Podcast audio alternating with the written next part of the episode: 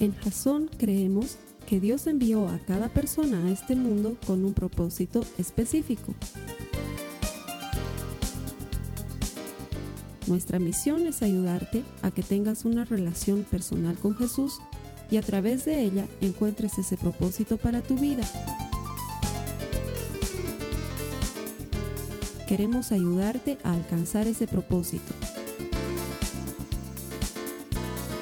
Es nuestra oración que este podcast te ayude a tener visión, a tener jazón.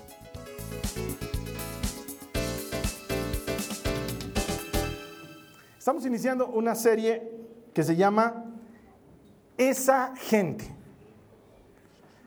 Porque seguro en algún punto de tu vida has tenido que lidiar con esa gente. Le íbamos a poner esa gentecita, pero ya era muy, muy boliviano, porque todo aquí es chiquitito, ¿no? Eh? ¿Tienes un minutito, Carlos Albertito? Quiero charlar un ratito contigo. Entonces es mejor esa gente. ¿Quiénes son? ¿Quién es esa gente? Es esa gente que, que hace que la vida sea complicada, esa gente que hace que no quieras contestar una llamada, o que mandes a alguien a decir, dile que no estoy, dile que no estoy, o... Es esa gente que te chupa la vida. Esa gente que a veces es hipócrita y, te dice algo de frente, pero a tus espaldas habla otras cosas. O esa gente que es criticona, que nunca está satisfecha con nada y desde que te ve es tu pelo, tus zapatos, que si te vistes, que si no te vistes, que si has dicho, que si no has dicho, eh, y, y, siempre encuentran algo malo. O es esa gente manipuladora, que siempre están con cosas como, ah, entonces debe ser que no me quieres, ¿no? Y ya te presionan y, te ponen contra la, la, pared. O esa gente que es hecha la víctima. No, es, es la clase de personas que está hablando contigo, y, pero no estás enojado, ¿no ve? No te has enojado, ¿no ve? No, está todo bien. Ok, cuelgas, a sonar. ¿Aló? Solo quería saber que no estás enojada. Sí, te, prometo que está, todo bien. Ya, ok. Es, la clase de gente que es como un vampiro que se te prende aquí al cuello y te chupa y te chupa y te chupa, ¿no? Y, y nunca, eh, nunca terminas de satisfacerlo porque tiene mentalidad de víctima. Cree que es pobrecito y cree que toda la vida le va mal y se queja y se queja y encima te hace sentir como si tú tendrías que darle algo y como que nunca se lo das y, es terrible vivir con esa gente y es muy probable que en algún punto de la vida tú hayas sido esa gente. Porque muchas veces sin darnos cuenta nosotros somos o manipuladores, o hipócritas o criticones, o nos prendemos del cuello de alguien que nos ha dado la mano, pero nos hemos ido trepando mano, antebrazo, codo, brazo, y ya le estamos chupando la vida y es difícil lidiar con esa gente.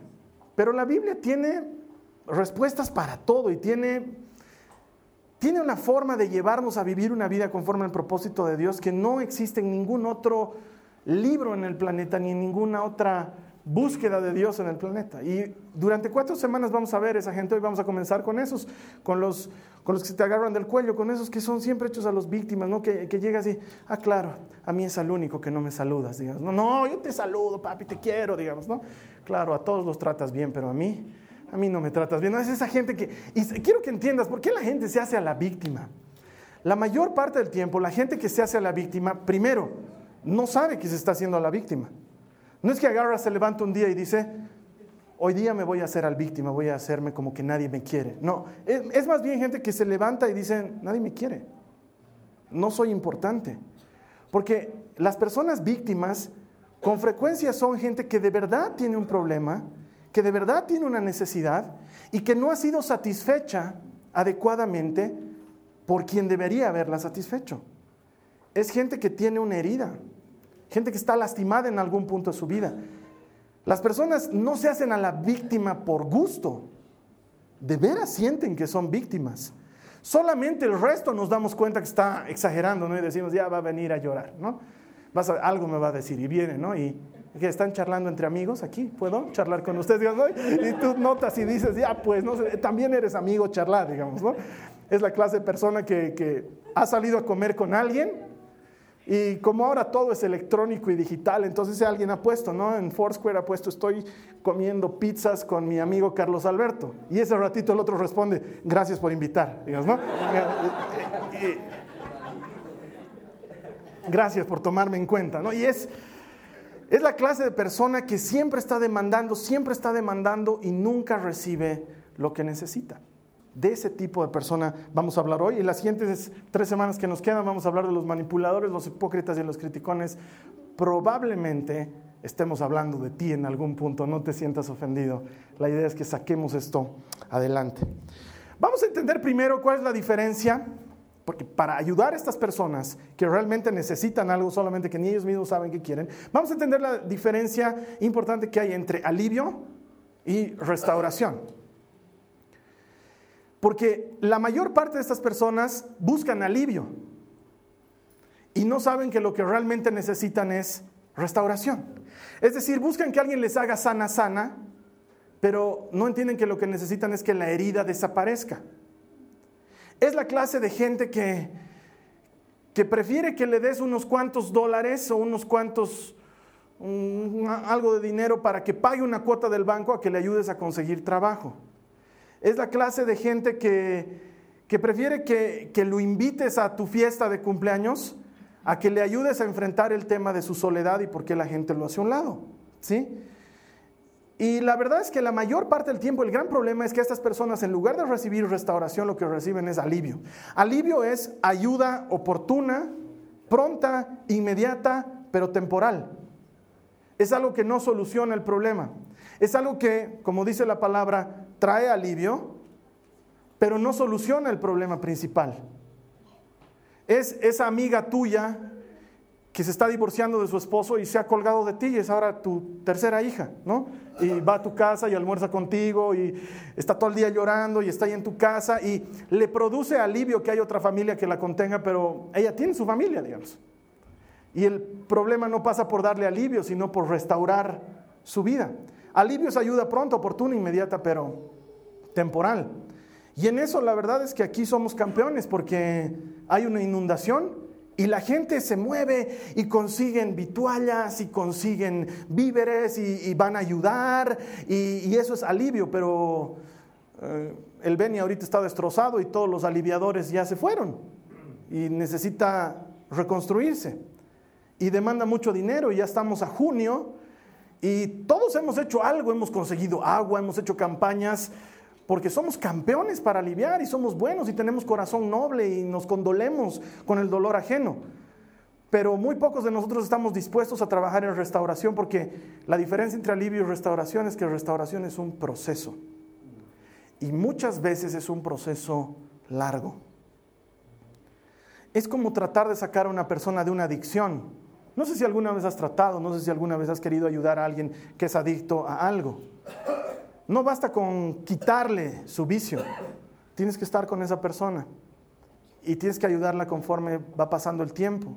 Y tienes que ayudarla a ser fuerte y frecuentemente irle preguntando cómo te está yendo y frecuentemente llamarle la atención y ser estricto para que de a poco vaya dejando aquello que lo tiene atrapado. Y entonces eventualmente con el tiempo, con mucha oración y con mucho trabajo, después de X meses, quién sabe, tal vez hasta X años, esa persona queda completamente libre y está sana y puede seguir adelante con su vida.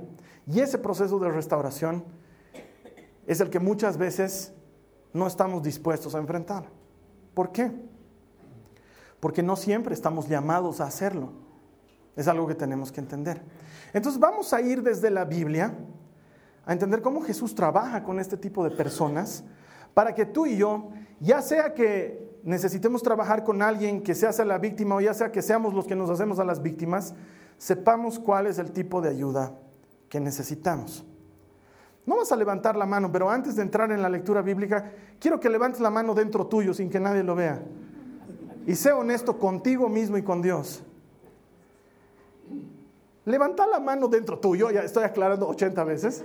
Si eres la clase de persona que en algún momento de su vida ha pensado, pobrecito de mí, nadie me quiere, ¿qué voy a hacer? Veo muchas manos levantadas. En algún momento has tenido que pasar por esto. y vas a ver cómo quiere Dios tratar con este tema. Porque sé que nadie se hace la víctima por gusto, sino que en algún punto sientes que eres víctima de las circunstancias y Dios quiere tratar con esto. Acompáñame a tu Biblia, por favor. En Hechos, en el capítulo 3, los versículos 1 al 5. Hechos 3, 1 al 5.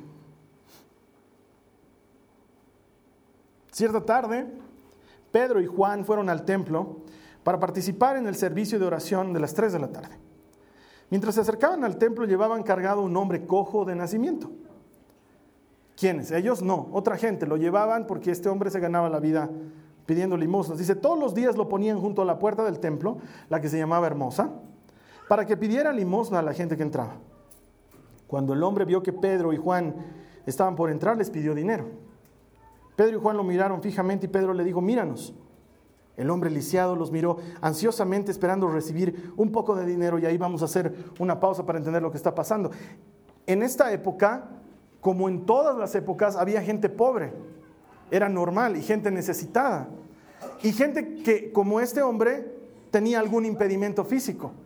Y habían tres lugares muy populares para que esta gente se ponga a pedir dinero. Uno era el camino, porque en el camino pasaba mucha gente. En esa época no habían autos como ahora, entonces habían caminos por los que la gente tenía que viajar para estar más seguros, porque si viajabas por donde sea te podían asaltar. Entonces la gente solía viajar de un pueblo a otro por los caminos.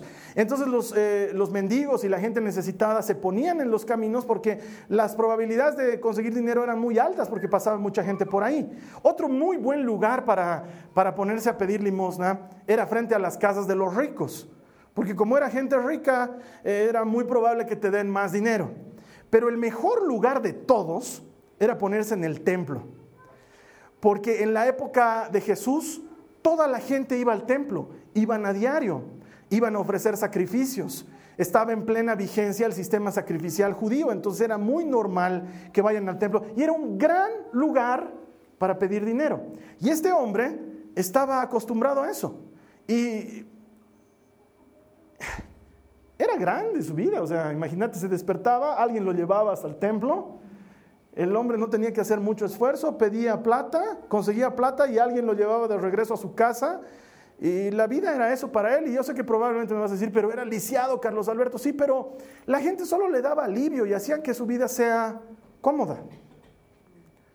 Y es precisamente lo que Dios no necesita de alguien que está muy necesitado o que se siente víctima, porque lo que se necesita con esa persona es que sane, y si no sana pronto, va a seguir viviendo de esa manera. Es como ese dicho que dice, puedes enseñarle, como es, puedes darle un hombre un pescado para que coma un día, o puedes enseñarle a pescar para que coma toda su vida.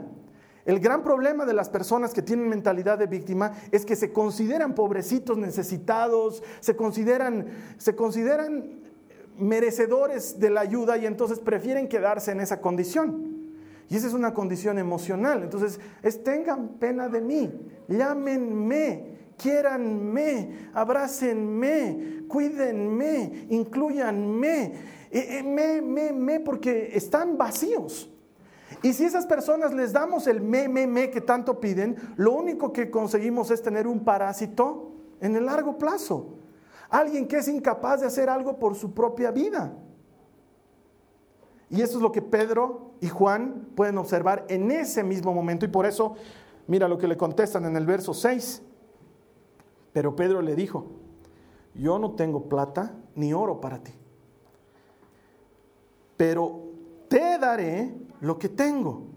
En el nombre de Jesucristo de Nazaret, levántate y camina. Entonces Pedro tomó al hombre lisiado de la mano derecha y lo ayudó a levantarse. Y mientras lo hacía al instante, los pies y los tobillos del hombre fueron sanados. Se levantó de un salto, se puso de pie y comenzó a caminar. Luego entró en el templo con ellos, caminando, saltando y alabando a Dios. Y si te das cuenta, lo que Pedro hizo no fue decir, no tengo plata, pero a lo mejor podemos volver a la iglesia y hacer una pequeña colecta para el hermano, pobrecito, es lisiado de toda la vida. No, Pedro agarró y le dijo, ¿sabes qué? Ahorita no tengo plata, pero sí tengo algo. Tengo algo que puede sanarte para siempre, se llama Jesucristo y te lo presento en el nombre de Jesús, ponte de pie y camina. Y el tipo no le hizo caso. Si lees bien en tu Biblia, cuando le dijo levántate y camina, el tipo siguió sentado. Entonces lo que Pedro tuvo que hacer es entrar en ese proceso de restauración, tomarlo de la mano, ponerlo de pie y obligarle a que entre en la vida que él no quería entrar. De hecho, cuando la gente viene a consejería conmigo, se encuentran con algo muy distinto de lo que sé que se están esperando. Porque nunca encuentran a alguien que les tenga pena. Jamás. Es más, mucha gente yo sé que al principio les choca cuando charlan conmigo en consejería porque generalmente les digo lo que no quieren escuchar. Porque entiendo que la gente no necesita a alguien que venga y le diga, pobrecito, estás lisiado, platita te daré, te llevo a tu casita, te lo cocino. Papito, ¿cuánto tiempo estás así? Mira, a ver, nadie lo quiere. Lo han botado de su casa. Ay, pobrecito. Mala debe ser tu mujer, ¿no? ¿Te pega? Te pega. Y mucha gente se siente feliz con eso. Se siente feliz con que los ayudes a sentirse más víctimas de lo que son. Y no, no, no. Nosotros no podemos quedarnos en el alivio, necesitamos entrar en la restauración. Por eso hoy vamos a aprender tres oraciones que debería ser un verdadero restaurador. Y si estás siguiendo las notas de la prédica, ahí están las tres, pero si no, te recomiendo que tomes nota, porque vas a querer acordarte de esto la siguiente vez que te encuentres con uno de esos que te diga, ah, claro, a mí no me han invitado, ¿no? Entonces vas a querer utilizar esto que te voy a enseñar hoy. La primera oración que tenemos que hacer es decirle al Señor, Dios, ayúdame a darle a la gente lo que necesita y no lo que quiere.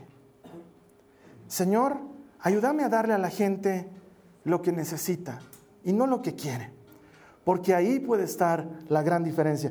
Vamos a volver al, verso 6 del capítulo 3 de Hechos. Pedro le dijo, yo no tengo plata ni oro para ti, pero te daré lo que tengo. En el nombre de Jesús de Nazaret, levántate y camina. ¿Qué quería este hombre? Plata. ¿Pero qué necesitaba este hombre? Sanidad, ¿no ve? Entonces Pedro no le dio lo que quería, sino que le dio lo que necesitaba. Es lo que tenemos que aprender a hacer, pero es difícil. Porque todos queremos aliviar, porque nos toca en el corazón, porque nos da pena la condición de la gente. Entonces por eso comenzamos aprendiendo desde Dios, orando y diciéndole, Señor, ayúdame a hacerlo. Ayúdame a darle a la gente lo que necesitan y no darles lo que quieren, para que sepas hacer y puedas hacer un gran trabajo para Dios. De eso se trata. De hecho, mi mamá renegaba mucho cuando me, me pedía ayuda para que le enseñe no le enseñaba, pero para que le ayude en sus tareas de inglés. Y siempre ha renegado de eso mi mamá. Porque estás fregado conmigo si quieres que sea tu profesor. O sea, olvídate, olvídate que yo soy la clase de profesor que viene y te lo hace las cositas. El otro día igual la Carlita ha renegado de eso conmigo porque me manda un mensaje, Carlos, ah, estoy en un velorio, ¿qué hago? Y yo le respondo, ora. Pero ¿cómo? Como quieras, hermana tú estás ahí, no yo, adelante. Mi mamá renegaba de eso porque era hijito, estaba. Mi mamá decidió aprender inglés y emprendió una gran tarea y se metió en una carrera importante y empezó a aprender inglés y siempre me consultaba cosas, entonces me decía, hijito, cuando estás utilizando el verbo to be, no sé qué, yo le decía, mamita, a ver, pensá, ¿en qué situación utilizarías el verbo? Pero dime nomás, pues, dime por favor qué pongo aquí. No, mamita, yo sé hablar inglés, tú no sabes. ¿Quieres aprender? Tienes que esforzarte. Si no, dame tu tarea, te la haré yo y yo seguiré aprendiendo más inglés. Porque hay algo que nunca he hecho en mi vida y es darle a la gente las cosas comidas. No lo hago con mis alumnos, no lo hago con mis hijas, no lo hago en consejería, no lo hago jamás. Necesitamos aprender a entender la, diferencia entre darle a la gente lo que quiere versus lo que necesita. Porque cuando le das a la gente lo que quiere, les estás dando alivio y no es malo, pero no es perfecto. Mientras que cuando no les das lo que quieren y les das lo que necesitan, es más difícil, es más trabajoso, porque mi mamá me llamaba 80 veces para preguntarme 80 cosas. Era más fácil para mí sentarme, resolvérselo e irme, pero te metes en el proceso y le ayudas a la persona a ser mejor. Porque cuando ayudas a una persona a entrar en restauración, la vida se, se, vuelve diferente.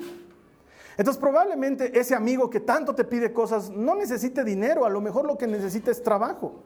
Es más, a lo mejor lo que necesita es no tener dinero para que la necesidad lo empuje a generar dinero. Porque muchas veces nosotros cometemos el error de, ya, le daré un poquito más, ay, es que pobrecito, le falta para esto y le falta para el otro, y no lo ayudas a salir adelante.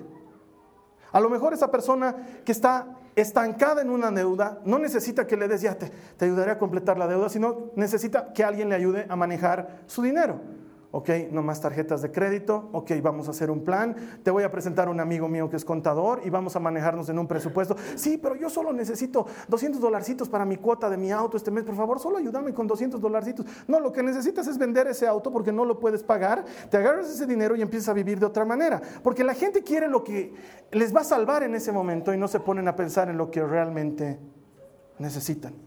Y luego están ahí vagando con su auto de 20 mil dólares diciendo, pobre de mí, no puedo pagar este auto.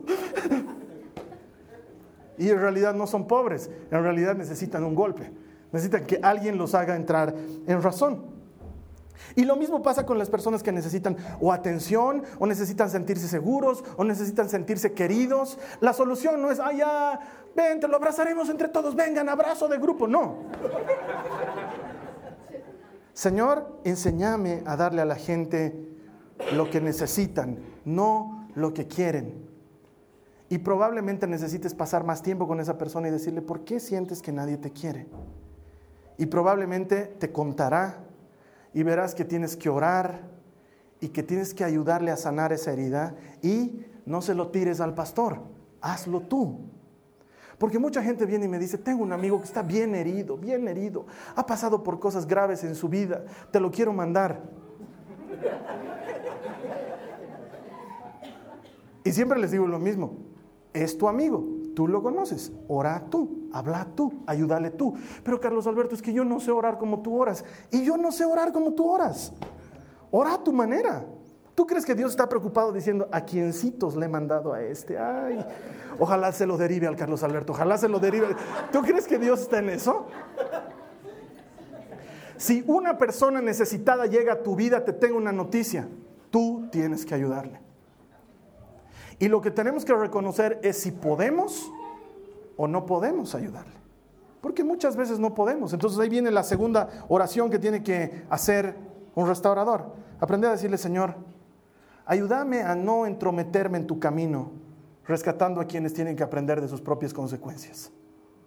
Otra vez, Señor, ayúdame a no meterme en tu camino, rescatando personas que en realidad tienen que aprender de sus propias consecuencias.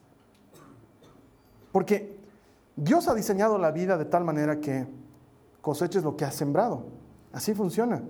Gálatas 6:7 dice, no se dejen engañar, nadie puede burlarse de la justicia de Dios, siempre se cosecha lo que se siembra.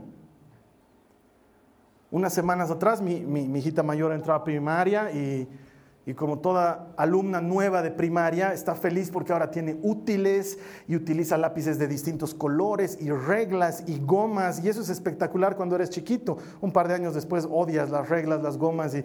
Pero ahorita está emocionada y está feliz.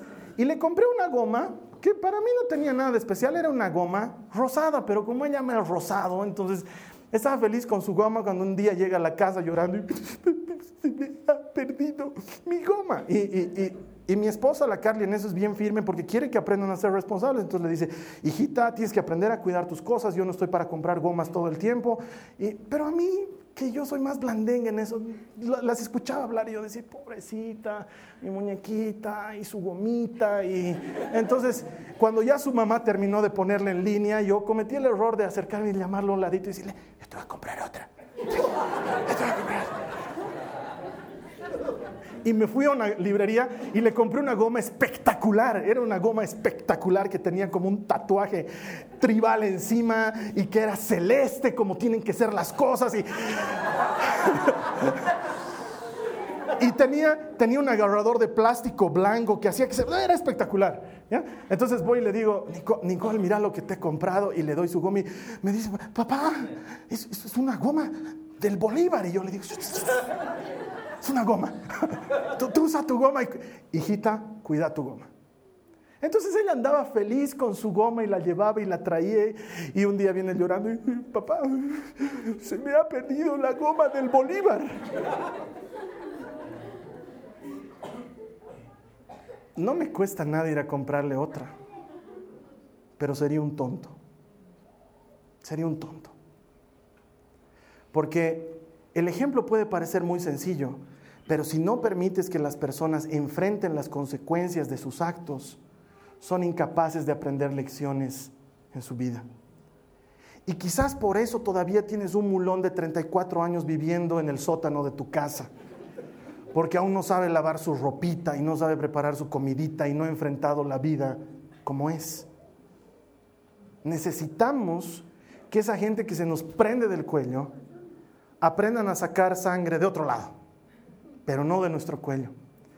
Y probablemente tienes así a un hermano tuyo, probablemente tienes así a un amigo tuyo, probablemente tienes así a tu pareja, que no le ayudas a enfrentar las consecuencias y luego el que paga las consecuencias eres tú y entonces, lo siento Nicole, te amo, pero esta vez no te voy a comprar goma, hijita. ¿Y con qué voy a borrar? Pensá, hijita, soluciona tu problema. Ve cómo puedes hacer para borrar sin goma. Entonces la semana pasada ha vuelto con media goma.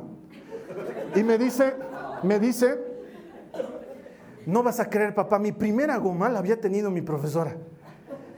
Entonces me ha dado pena quitarle y le he dicho, profesora, esta goma es mía. Ah, sí, me la encontré, pero le doy la mitad. Entonces le he dado la mitad y me he quedado con mitad. De, ok, has solucionado tu problema. Sí, pero no es celeste. Sí, hijita, pero es goma y borra y ha solucionado tu problema y seguí adelante. Y en otra, cuando te compren algo que amas, cuídalo, cuídalo.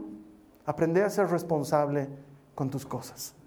Hay veces que la voy a tener que salvar porque tiene seis años y está aprendiendo, pero hay veces en las que tengo que dejar que enfrente las consecuencias. Y esto aplica mucho como padres porque como padres estamos desesperados de que nuestros hijitos no sufran. Y les estamos evitando a toda costa que sufran. ¿Y sabes qué? Los estás metiendo en la boca del lobo, porque en cuanto salgan del cobijo de tus alas, en el mundo van a encontrar aflicción y no vas a poder hacer nada para cuidarlos. ¿Y sabes cuál es el problema? Que no aprendieron en un entorno controlado a vencer el fracaso. Y lo van a tener que aprender a la mala afuera. A veces hay que dejar que pasen por el sufrimiento. A veces hay que dejar que la gente enfrente sus consecuencias.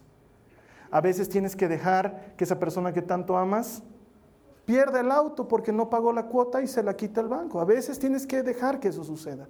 A veces tienes que dejar que la gente entienda que el dinero no es lo más importante. A veces tienes que dejar que la gente pase por necesidad. A veces hay que hacerlo. Hay que aprender a decir no. Y esto es bien difícil, porque tenemos la tendencia de querer agradar a todas las personas. Entonces tú sabes que no vas a poder hacer X o Z cosa, pero te llaman y te dicen, fulano, ¿me puedes ayudar con esto? Y sabes que no puedes, pero no quieres decir no, entonces dices, ah, ya. Y te haces de miles de problemas por querer agradar a uno y a otro. Y a veces la gente necesita que le digas no. Y eso les va a traer sanidad a sus vidas.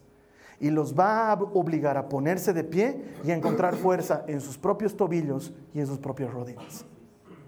Y eso los va a llevar a caminar. Entonces, primera oración, Señor, ayúdame a darle a la gente lo que necesita, no lo que quieren. Aunque a veces sea lo mismo, pero muchas veces no lo es. Segunda oración, Señor, ayúdame a no meterme en tu camino, a no estar rescatando a la gente de las consecuencias de sus decisiones. ¿Te imaginas qué hubiera pasado? ¿Te acuerdas de la, de la parábola del hijo pródigo? Ese hijo que agarra y muy canchero va donde su papá y le dice, papá, yo sé que no estás muerto y no estás cerca de hacerlo, pero sabes que dame mi herencia ahorita ya, nomás ya, porque ya quiero disfrutar de mi herencia. Y el papá agarra y le da su herencia, le dice, hijito, aquí esto es lo que te corresponde, toma. Y el hijo va y vive la vida loca y tragos y mujeres y quién sabe qué cosas más. Y termina en la miseria y en la cochina calle. Y es tan grande su necesidad, dice la Biblia, que termina cuidando cerdos. ¿Te imaginas qué hubiera pasado si su papito hubiera tenido pena y hubiera dicho, mi hijito, me he enterado que está cuidando cerdos? Ningún hijo mío va a cuidar cerdos. Ah, hijito, vente a la casa. Ese manganazo hubiera sido, pero algo espectacular en la vida de ese padre. Pero no, estoy seguro que ese papá se aguantó y esperó a que el hijo entrara en razón. Y la Biblia dice que estando entre los cerdos, miraba lo que comían los cerdos y decía, qué antojo de comer porque ni eso tengo para comer. Y entonces la Biblia dice, entró en razón y dijo, en la casa de mi padre hasta un empleado come mejor que lo que yo estoy comiendo ahorita. Voy a volver donde mi papá y le voy a decir que he sido un imbécil y que me acepte como su empleado. Y nadie lo rescató de esa consecuencia. Pero muchas veces nosotros andamos rescatando a la gente de sus consecuencias y nos estamos metiendo en el camino que Dios quiere que tomen para que aprendan. Es por eso, ¿no te has puesto a pensar que por alguna razón el que se siente víctima encima todo le pasa? ¿No te has puesto a pensar que por algo es? Porque encima de que se siente víctima, todo le pasa. Y le pasa otra cosa. Y nosotros vamos y lo rescatamos y le pasa otra cosa. Y vamos y le ayudamos y le pasa otra cosa. ¿No será que Dios quiere que le pase? Y que ya de una vez aprenda su lección. Es importante no meternos en el camino de Dios. Y por último, la tercera oración. Necesitamos decirle al Señor, Señor, ayúdame a recordar que yo también me siento víctima y que soy un necesitado y que necesito de ti. Porque en algún punto tú y yo hemos pensado y hemos sentido nadie me quiere. Y si hemos pensado esto es que necesitamos ayuda. Y probablemente la ayuda que nos están dando los demás no funciona porque tenemos un, hueco en la tapa y estamos desparramando por algún lado es como un globo pinchado, ¿no es cierto? Por más que lo infles y lo infles siempre uh, se desinfla. Y lo inflas y lo inflas y uh, se desinfla. A lo mejor estamos así. A lo mejor lo que necesitamos es recordar que nosotros también necesitamos ayuda.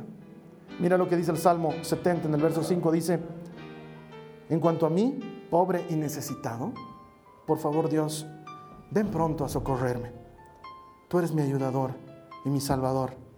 Oh Señor, no te demores en algún punto necesitamos volver a Dios y decirle, yo también necesito ayuda. Yo también necesito que me salves. Y, ¿sabes qué es lo bueno de esta última oración? Te ayuda a entender que tú no eres el Salvador, que yo no soy el Salvador, que Jesús es el Salvador. Porque muchas veces nos amargamos y nos deprimimos porque no estamos pudiendo ayudar a una persona, cuando probablemente lo que esa persona necesita es que le presentemos a Jesús, que sí puede ayudarlo, que sí puede sanar su herida, que sí puede restaurar su vida. Pensamos que nosotros somos los ayudadores y no, hermano, no, hermana. Nosotros no somos los ayudadores. El verdadero ayudador es Cristo. Entonces, probablemente necesitemos como Pedro decirle a esta gente, no tengo lo que quieres e incluso lo que necesitas no te lo puedo dar yo, pero conozco al que te puede dar lo que necesitas. Su nombre es Jesús. Y la mejor ayuda que le puedes dar a una persona que se siente víctima es acercarlo a Jesús, que puede sanar sus heridas, que puede perdonar sus pecados y que puede cambiar su vida. Hasta que tú y yo no nos damos cuenta que necesitamos un Salvador, no hemos entendido el Evangelio. Porque el Evangelio se trata de la salvación y la salvación no es alivio. La salvación es restauración. Es Jesús interviniendo en tu vida, no dándote lo que quieres, pero lo que necesitas de manera que en el proceso te transformes en una persona distinta. Y aunque en el mundo afuera sigue habiendo aflicción, tú ya estás sano para enfrentar al mundo. Probablemente la oración que más necesitamos es la tercera. Decirle a Jesús, Señor, ayúdame a recordar que yo también soy un necesitado y que necesito de tu ayuda. Tres oraciones. Señor, ayúdame a darle a la gente lo que necesita, no lo que quieren. Segunda oración, sácame de tu camino, Señor. No quiero estar rescatando a quienes tú quieres que enfrenten consecuencias. Y tercera oración, yo también te necesito, Señor. Yo también necesito de tu ayuda. Vamos a orar un momento. Te voy a invitar a que te quedes con nuestro anfitrión en línea. Él te va a guiar en un tiempo de oración. La siguiente semana vamos a hablar de los manipuladores. Estoy seguro que vas a encontrar que conoces a mucha gente así o probablemente tú seas uno de ellos. Eso lo vamos a ver aquí la siguiente semana en Jason. Ha sido un gusto compartir contigo. Nos vemos la siguiente semana. Gracias. Esta ha sido una producción de Jason Cristianos con propósito. Para mayor información sobre nuestra iglesia o sobre el propósito de Dios para tu vida, visita nuestro sitio web www.jason.info. Allí encontrarás muchos recursos para animarte en tu relación con Dios, enseñanzas, nuestro blog, prédicas y mucho más. Te lo deletreamos www.jazon.info. También puedes visitarnos en nuestro sitio en Facebook www.facebook.com barra Que Dios te bendiga abundantemente. Muchas gracias.